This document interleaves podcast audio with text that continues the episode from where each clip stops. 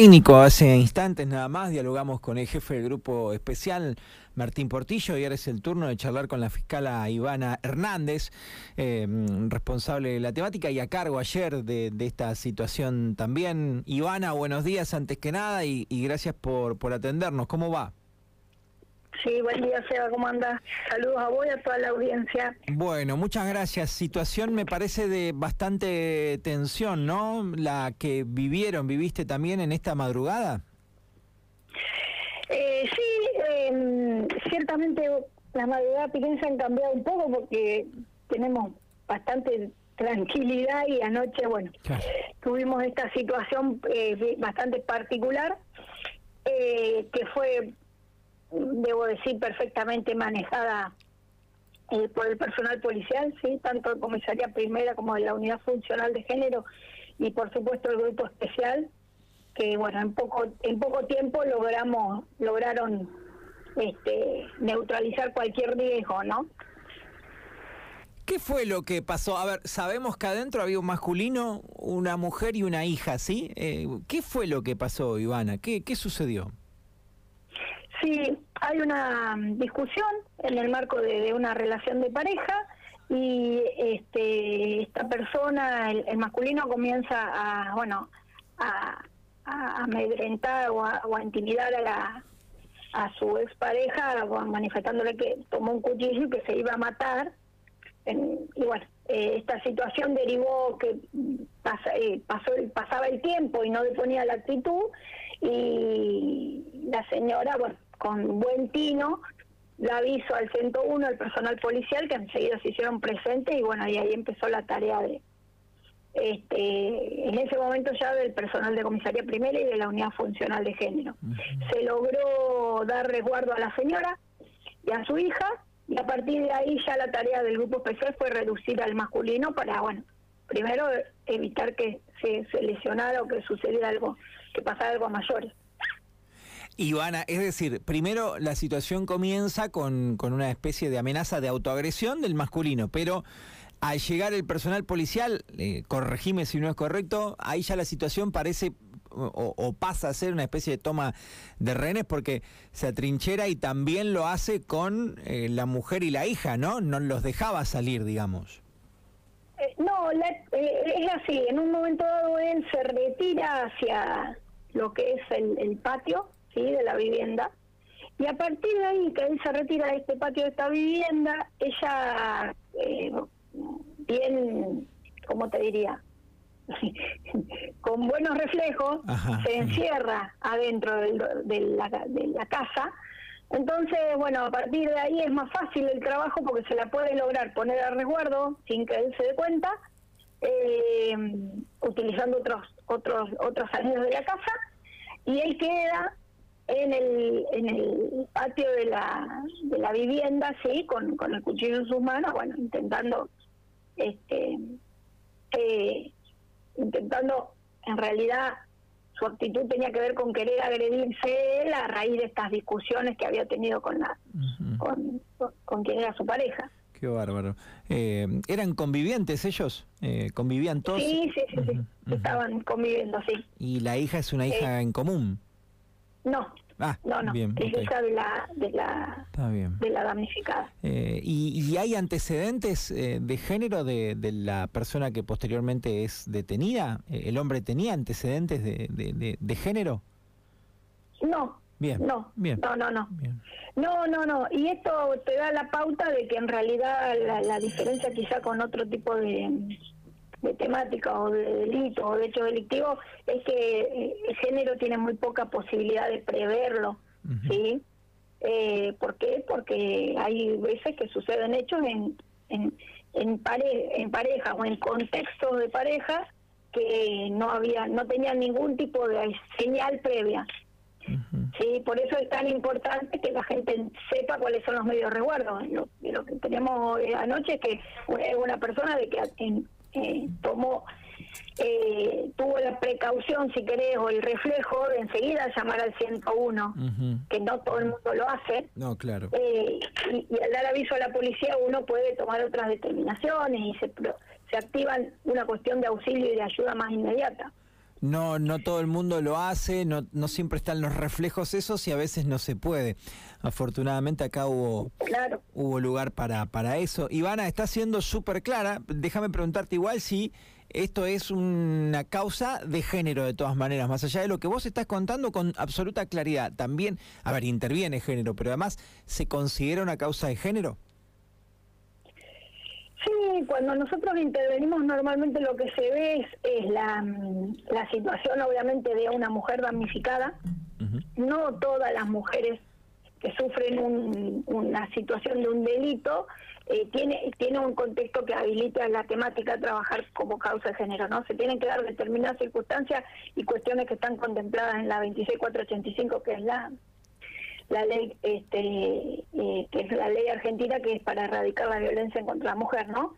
En este caso puntual cuando hay conflicto de pareja sí, porque se entiende de que se llega a esas situaciones normalmente en un contexto de eh, de controles, de, de cuestiones de, de, violencia psicológica muchas veces, a veces no hay situaciones de violencia física que habiliten, por ejemplo, perseguir un delito de lesiones, pero sí hay un contexto de violencia psicológica que puede ser un delito cuando son eh, cuando hay circunstancias de amenaza, de intimidación, o violencia psicológica que debe ser trabajada desde el fuero civil, desde la familia, eh, cuando no hay delito, pero sí hay una situación de violencia, ¿sí? Esto, esto tiene que quedar claro. A veces hay mujeres que son, este, sufren muchísima violencia psicológica de maltrato, este, eh, de maltrato verbal. Sí, sí.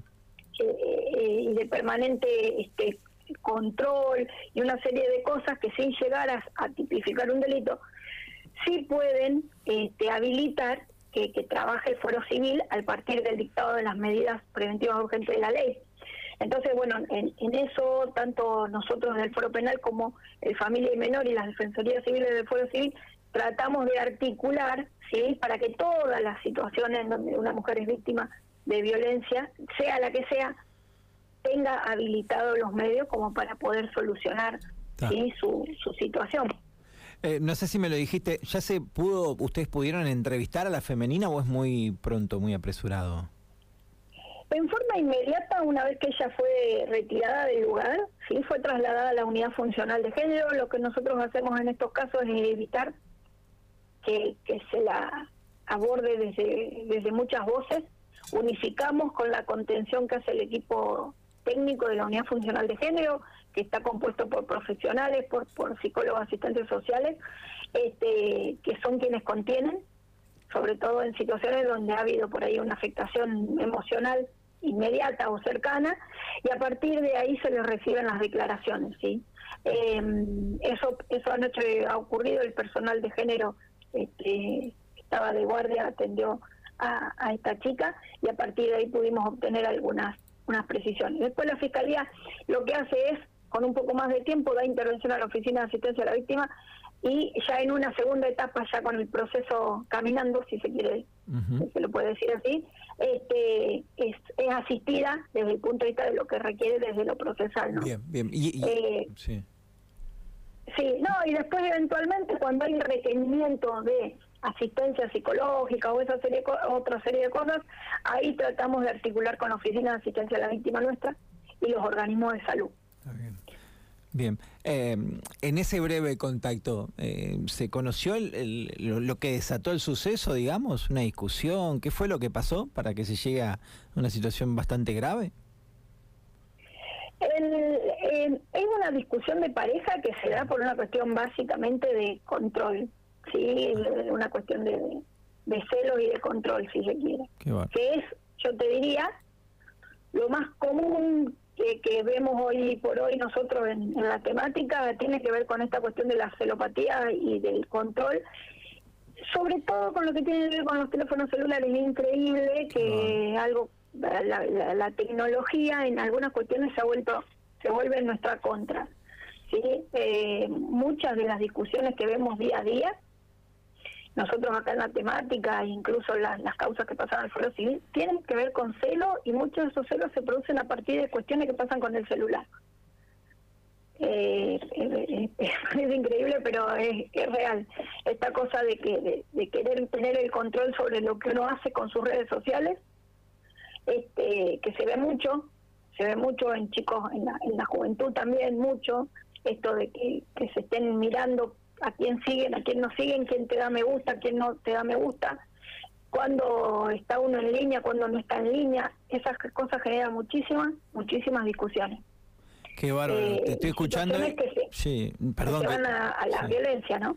Qué bárbaro, te estoy escuchando, digo, y no, a ver, no es que uno no lo sepa, lo que sí yo no sabía que generalmente tantas de estas situaciones se dan a raíz de la tecnología, de los me gusta y de, del control del celular y de quién te escribe y quién me escribe. Qué, qué, qué, qué bárbaro, ¿no? Y qué complejo, Ivana, porque eh, indudablemente es difícil que esto que esto se detenga, ¿no? Eh, a ver, debería haber un cambio cultural y de un montón de otras cosas, pero vos me estás diciendo encima que ocurre mucho en los más chicos.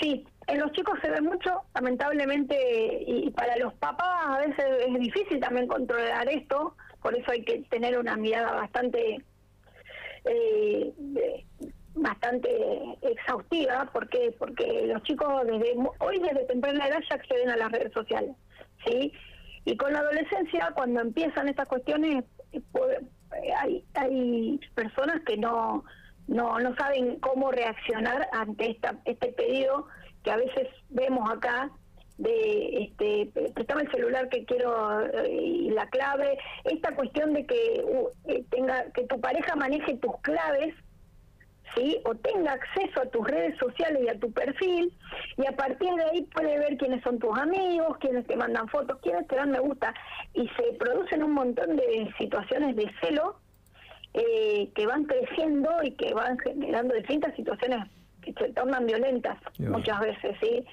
Eh, hay papás que lo pueden advertir antes, eh, ¿qué pasa? Hay jóvenes que son jóvenes, pero no, no son menores de edad, eh, entonces también hay ciertas complejidades porque los padres ahí a veces ya perdemos un poco el, el, el control o el resguardo sobre los chicos, ¿no? sí, a veces Estoy no te- hablando de chicos, chicas de 20 y algo de años que, que por ahí este, ya tienen ciertas libertades, pero se ven en esta situación de, de, un control excesivo, ¿sí?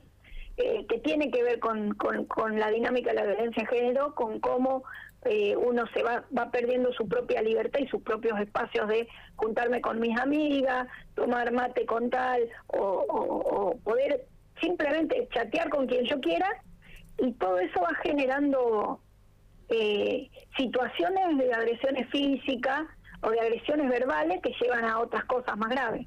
Eh, es complejo, eh, es algo que yo sé que hoy en día se está trabajando en los secundarios, se trabaja bastante, eh, hay, hay escuelas que hacen mucho hincapié en esto, eh, que lo marcan dentro de lo que son las ESI, pero que tienen que ver un poco con el resguardo eh, de, de los chicos y de, de cómo manejarse ellos con las redes sociales y con la tecnología.